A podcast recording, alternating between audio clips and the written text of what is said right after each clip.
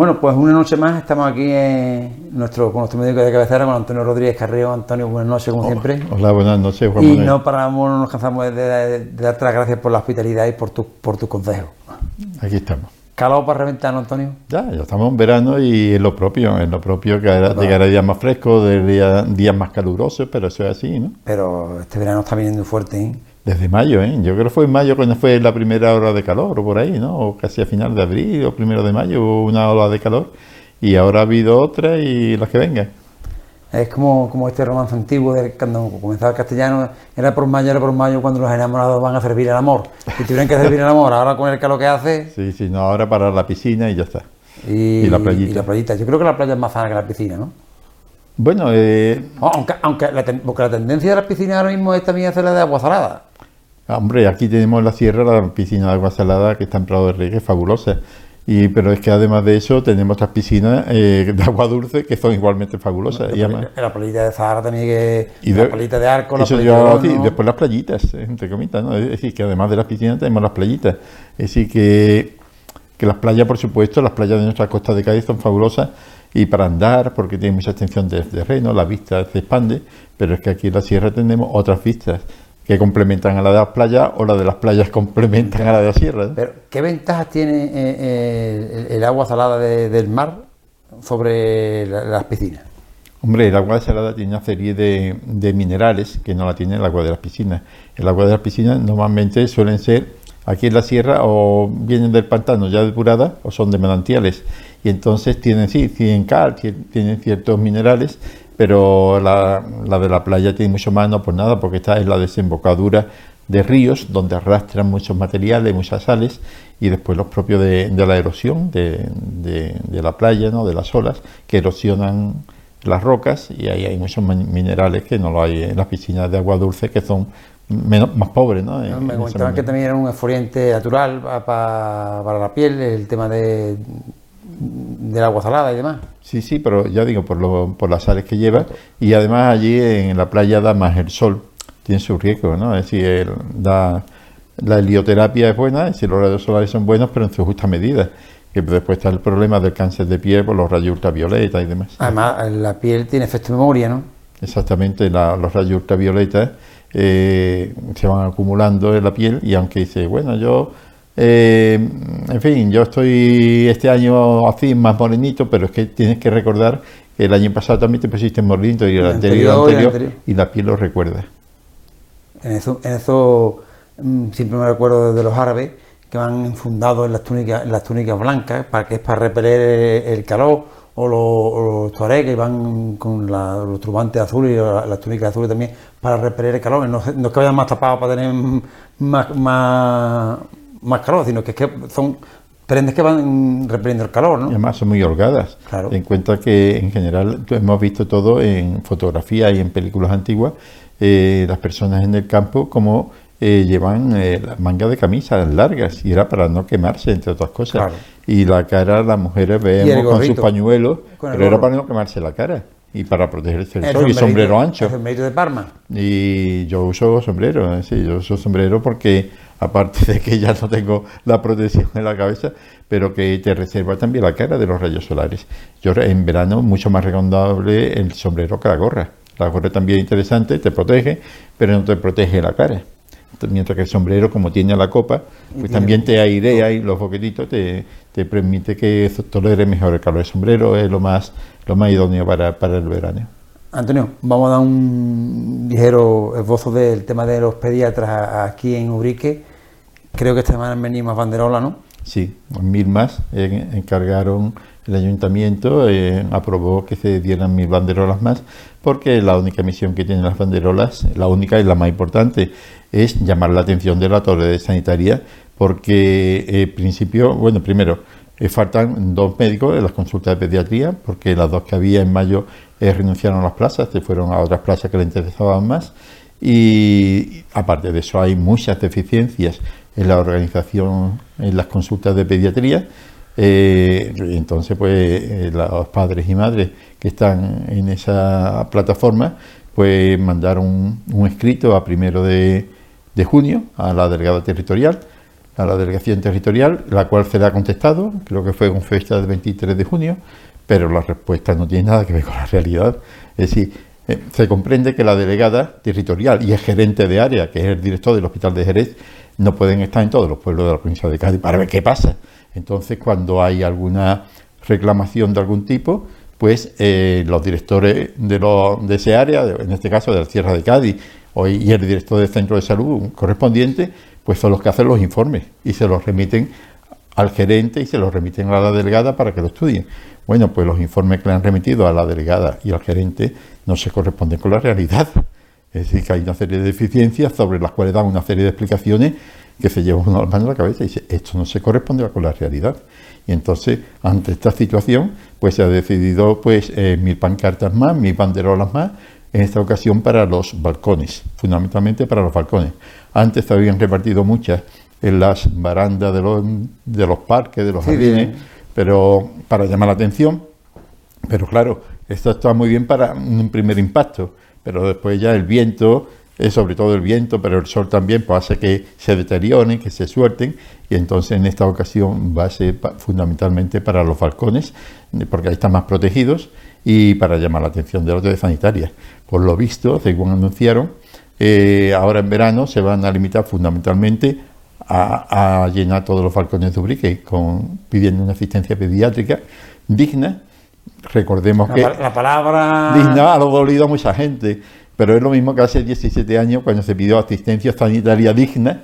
Eh, muchos se rasgaron las vestiduras. Es que el trabajo que hacemos no es digno. No, no, y usted que se ha dicho por activo y por pasiva en todos los medios, en todos los sitios, 40.000 veces que digna no se refiere al trabajo de los profesionales, que se consideran los más dignos del mundo, por supuesto, y su trabajo no está en cuestión. Es las condiciones en que se desarrolla eh, la atención a los niños. Por ejemplo, pasillos en donde los niños están mezclados con adultos enfermos, eh, sala de espera pequeña, horarios, eh, algunos a las ocho y media de la mañana. Ahora en verano no hay mucho problema respecto al frío, pero en invierno eh, y distancias como aquí sabemos, por ejemplo en Ubrique, a, media hora de distancia, muchas veces trechos bastante largos donde no hay ningún edificio, no es campo otra vez porque hay un acerado, pero prácticamente, como decían las madres, eh, hay una serie de deficiencias, falta de información sanitaria, por mucho que digan que le han dado premios porque informan, pero no informan a nadie, ni a la radio, ni a la televisión, ni, ni por la página web, es decir, nadie tiene conocimiento de nada. Es decir,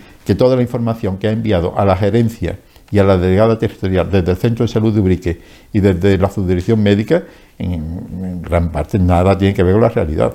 Así que interprete cada uno como quiera.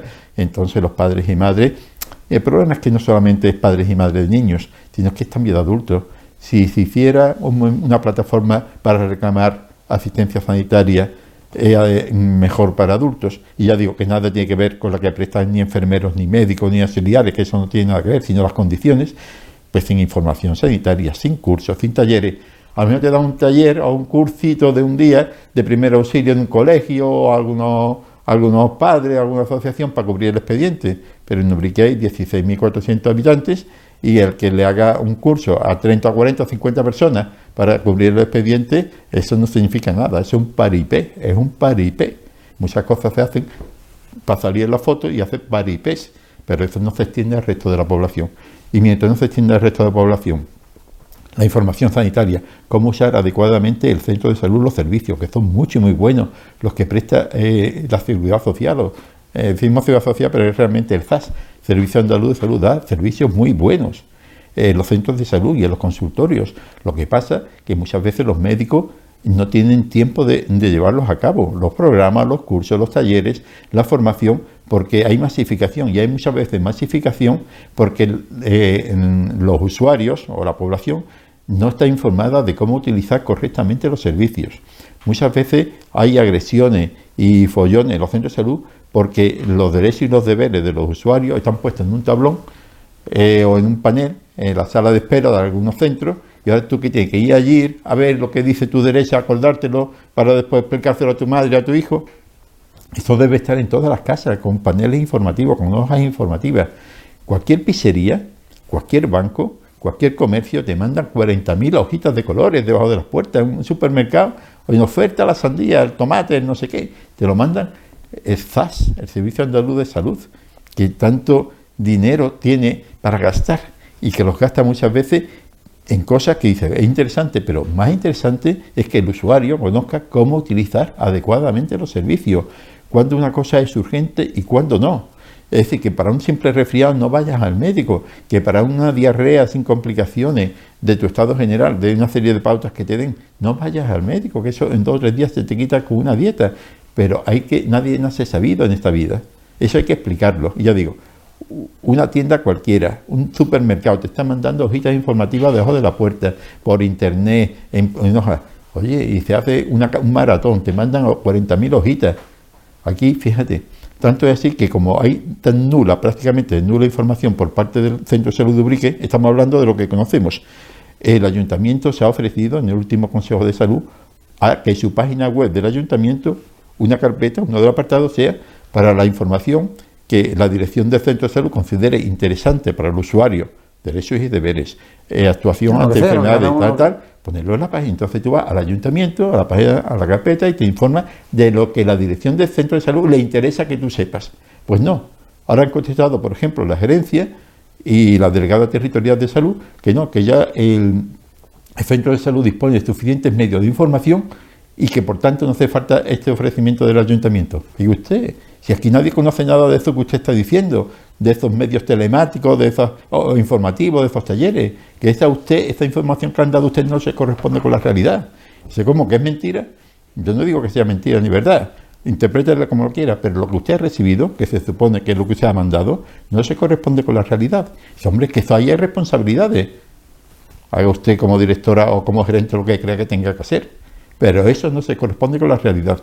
Y todas las preguntas que usted ha respondido, por ejemplo, se dijo que había un pediatra consultor para la Sierra de Cádiz. Y ahora, eso lo dijo el, subdirector médico de la Sierra delante de la delegada territorial, de la alcaldesa de Ubrique, de la concejala de Ubrique, de la directora del centro de salud. Por ahora dice que esa figura no existe. Vamos a ver, delante de tantos testigos, el día, según parece, se fue eh, el día 2 de marzo, yo no estuve en esa reunión porque no me invitaron, eh, del Observatorio de Salud no fuimos nadie porque no se nos invitó. Eh, eh, si lo dijo usted delante de tantos testigos, se ha dicho, ¿cómo es que ahora dice que esta figura no existe? Ni que hace falta siquiera, porque los médicos de familia pueden llamar en cualquier ocasión a los especialistas del hospital o de otros centros para cualquier tipo de duda. Digo usted, ¿desde cuándo es eso? Es decir, los médicos tienen los teléfonos donde ellos pueden llamar, todos los, todos los médicos de, por ejemplo, de la Sierra de Ubrique o de cualquier sitio pueden llamar a un especialista de hospital, un especialista de un centro periférico de especialidades ante una duda que tiene el paciente aquí, de si pedirle un tal, de si pedirle esto, o de una carta de, alta que no comprende o que hay alguna duda. ¿A qué teléfono tienen que llamar? ¿En qué horario? ¿En qué días? ¿Dónde está eso? Porque han dicho las madres, me comentó una de las madres que había recibido de, representante de, de, los niños que habían recibido esa carta, y dice, bueno, a partir de ahora si eso es así, ya sabemos que cualquier usuario de Ciudad Social, a través de su médico de cabecera, se puede poner en contacto con su especialista inmediatamente. Y no tenemos que ir al hospital para hacer una pregunta, para que te conteste, o para que te hagan una prueba ya desde el médico de familia, con el paciente delante, llama al especialista, mira, que tengo este problema, le pido esto, le pido lo otro, le pido un tal, le pido una resonancia. Y dice el especialista, pues sí, pues no, pues antes de venir que tráigame esto. Vale, pues yo mismo se la pido, se la pido al especialista o le da autorización al médico. Si eso es así, de que los médicos de familia pueden ponerse en contacto con los especialistas para cualquier problema y no tengan que desplazar al enfermo, es un éxito enorme. Pero mm, yo personalmente lo desconocía. Pero es que aquí en Ubrique, a todo el que yo he preguntado, desconoce que los médicos pueden tener directo acceso, es decir, una especie de internista consultor o ginecólogo consultor o que digo, traumatólogo consultor, aunque no figure como tal figura, pero que tengas eso de forma más o menos rápida, ¿no? Es decir, coger el teléfono o lunes y miércoles de 12 a 1, algo. Todo eso es lo que viene ahí. Eso puede ser una revolución. Es decir, que haya especial, un, un urólogo consultor ante un problema de un paciente. Oye, mira que he estado, tengo un problema de prostatitis, por ejemplo, o algo, que tengo, estoy tomando este antibiótico, llevo tres días y me encuentro peor, o, o tengo diarrea, no sé si seguir. El médico ante esa situación a lo mejor pues sería bueno consultar al urólogo. Ahora que tengo yo que ir al urólogo a Villamartín o a Jerez o donde sea, pues no, coge el médico de cabecera, llama y, se pone en contacto. suponemos que eso es así. Entonces eso es un éxito de la, del FAS porque con poco dinero Simplemente con tener unos consultores, pues ha ahorrado que, muchos desplazamientos de los pacientes y mucha masificación del hospital. Yo, si eso es así, hay que darle la enhorabuena al Servicio Andaluz de Salud porque a estas figuras, que aunque no esté oficialmente como especialista consultor, pero en la práctica es como si lo fuera. Esto es lo que pone más o menos la carta, según nos han dicho las madres que lo han recibido, representantes de, este colectivo. Nosotros, de otra forma, como ya hemos dicho en el anterior programa, eh, tendemos la mano a todos los centros de salud de la Sierra de Cádiz que quieran eh, dar difusión, quieran que la, gente tenga conocimiento de cualquier cosa que tenga, cualquier curso, cualquier campaña, lo que sea, nosotros nos ofrecemos gratuitamente para que ellos puedan expresar libremente lo que eh, lo que les interesa para el pueblo. Este aquí, Cañar Sierra de Cádiz, tiene una cobertura enorme en la sierra, hombre, a lo mejor no diga Madrid ni a, eso, pero la función de Cañar Sierra de Cádiz, o el objetivo creo que es llegar a la Sierra de Cádiz fundamentalmente. Nosotros nos ofrecemos... Y entonces es, es un... Para mí, a mí me ofrecen esto, yo como director del centro de salud, te pego ahora mismo 40 veces, 40 brazos. te voy a poner un ejemplo, eh, que vamos, pues fue la semana pasada, creo que un, un, un acto encomiable, en el Colegio Público de la Virgen de las Montañas de Viñartín, entre parte de AMPA y creo que el mismo con fondos de, no sé si de la, de la delegación o, del propio colegio, han comprado un desfibrilador. Ah, mira qué bien, estupendo. DUE, DUE creo que es un DUE, ¿no? Sí, el desfibrilador, un DEA. Un DEA, perdón, un DEA, DEA, DEA. DEA. Eh, tuvimos la oportunidad de entrevistar a, la, la, profesora que llevaba el tema y a la presidenta de AMPA está en el Colegio Virgen de la Montaña, pero evidentemente no está solo para el Colegio Virgen de la Montaña. Está allí y para cualquier vecino de Viñartín le hace falta utilizar el DEA, porque sea, ahí está. Y el DEA está eh, con, con lo que es el aparato en sí, y encima, dentro del precio de todo, venía un, curso, creo que era para separado a su persona, creo que entendés. Y después te van, en todos los años te vienen dando un, ¿Un reciclaje. Un reciclaje. Pues por eso te digo que que nos estamos abiertos a, este tipo de cosas. Nos pareció una noticia muy interesante, la verdad. Es que el DEA, el desfibrilador semiautomático, es, eh, es, algo fundamental. Yo me acuerdo que fue en enero de este año, eh, fue el 7 de enero o algo así, estalló la biblioteca municipal de Urique. Sí, lo comentaste. Y en ese momento un señor eh, tuvo una parada cardíaca.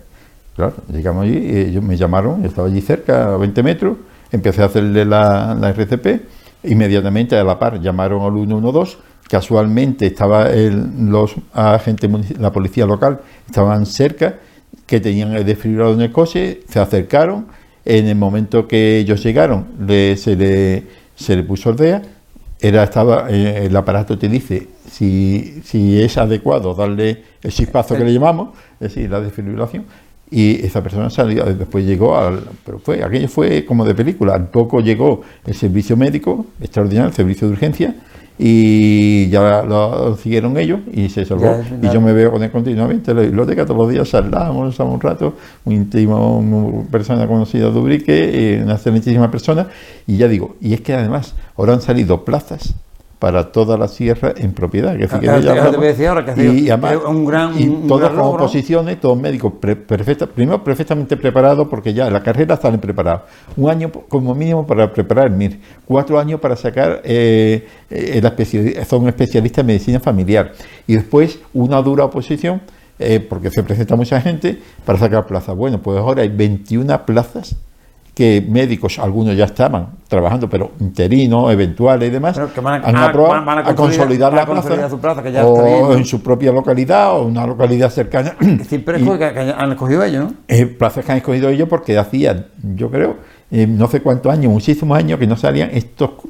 primero ha habido un concurso de traslado, donde ya personas eh, han venido a la sierra por concurso de traslado a ocupar plazas en propiedad, porque le interesaba, porque a lo mejor estaban en Almería, eran de aquí, y ahora con ese, gracias al concurso de traslado, pues ya están aquí. Pero inmediatamente ha salido también los que han aprobado las oposiciones.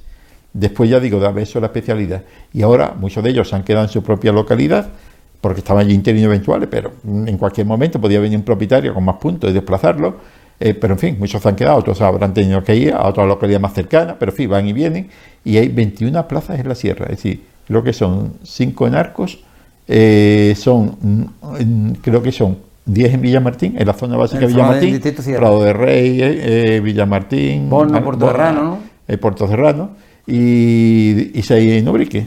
Es decir, que ya son propietarios, aparte de los que ya había propietarios. Es decir, que ahora las plantillas están consolidadas, personal muy cualificado, gente joven, joven me refiero, que, en fin, que no están recién terminando la carrera, pero que tampoco se van a jubilar. Y ahora hay un momento espectacular. Han subido los sueldos desde eh, que entró el nuevo equipo de la Junta de Andalucía, hay mejores condiciones laborales, quizás todavía no están suficientes, sobre todo en zonas de difícil cobertura, como es la zona de Villamartín, como es Ubrique, como es Alcalá y como es Olvera, son zonas de difícil cobertura que tendrán que los incentivos a aumentar. Cuando decimos dos pueblos nos referimos a las zonas, no a los pueblos en concreto. no, no, no, pues, por ejemplo, Ubrique lleva Ubrique, Penoca, Villalón y Grazalema. Por eso vaya, Olvera, vaya a creer la gente que estamos hablando del pueblo en concreto. Olvera lleva a su vez y Villamartín lleva Prado de Rey, Puerto Serrano, pues ya propio Villamartín, Bornos. Es decir, esas zonas que antes eh, que son zonas de difícil cobertura, eh, económicamente están muy mal pagadas. Le pagan 5 euros al día. 5 euros al día por, cubrir una zona de cobertura. La persona que venga se tenga que desplazar o tenga que desplazar a su hijo a estudiar a una zona con 5 euros al día son 150 euros al mes de, complemento. Eso es una miseria. 150 euros al mes es una miseria. Es decir, bueno, yo digo de la sierra, digo también que de Málaga, de Granada, que son zonas de sierra normalmente, aisladas, aisladas me refiero con con pocas comunicaciones y separadas de grandes urbes, y esas zonas tienen que tener una, una remuneración económica que le permita sustituir un poco las deficiencias de no haber trenes, no haber aviones, no haber autopistas, y que hoy día todas esas cosas es fundamental para estudios, para trabajo. Hay que valorar a la hora de buscar. con, con 150 euros al mes, con 5 euros al día de media, dice, bueno, son 22 días laborables, ponle tú, pero entre lo que descuenta Hacienda, porque eso es fruto, 5 euros brutos al día, brutísimo. Claro. Entonces te quedarán 5 euros netos al día descontando los días laborables. 5 euros netos al día es una miseria para... Eh, y para personas con esa cualificación tan extraordinaria como tienen nuestros enfermeros, nuestros médicos, personal sanitario que tenemos, que es, ya digo, un personal extraordinario y que, que debe estar más cuidado por la administración y por los usuarios. Muchas veces los usuarios no cuidamos adecuadamente a nuestros profesionales porque le atribuimos a ellos problemas que no tienen ellos la culpa. La organización de un centro de salud nunca es culpa ni del médico, ni del enfermero, ni del celador. Eso es eh, responsabilidad del director del centro de salud, la, la organización como toda la empresa, ¿no? Como toda la empresa. Eh, que proporcionar médicos y enfermeros y auxiliares es sustituto depende de la gerencia, pero una vez tú tienes todo eso, todo el material, es responsabilidad de la dirección del centro de salud, la organización interna. Y los usuarios lo pagamos con los médicos, con los enfermeros, con los celadores, con los que pillamos, porque muchas veces no sabemos ni quién es el director o la directora. Así que todas estas cosas hay que cuidar al personal sanitario.